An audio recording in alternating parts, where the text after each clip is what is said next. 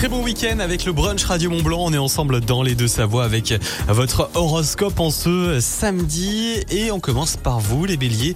Vous passez de bons moments auprès de l'être aimé au bureau et forcez-vous d'être plus diplomate dans vos relations d'affaires. Les taureaux, vous risquez d'avoir des surprises si vous délaissez tout votre entourage. Donc gardez-les précieusement. Les Gémeaux, célibataires, vous n'êtes pas facile à séduire sur le volet professionnel. Vous allez pouvoir saisir de belles opportunités.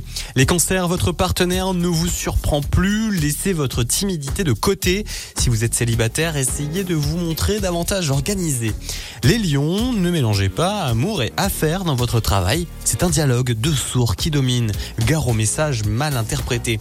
Les vierges, vos doutes personnels sont à mettre entre parenthèses. Votre créativité va vous permettre de franchir bien des obstacles.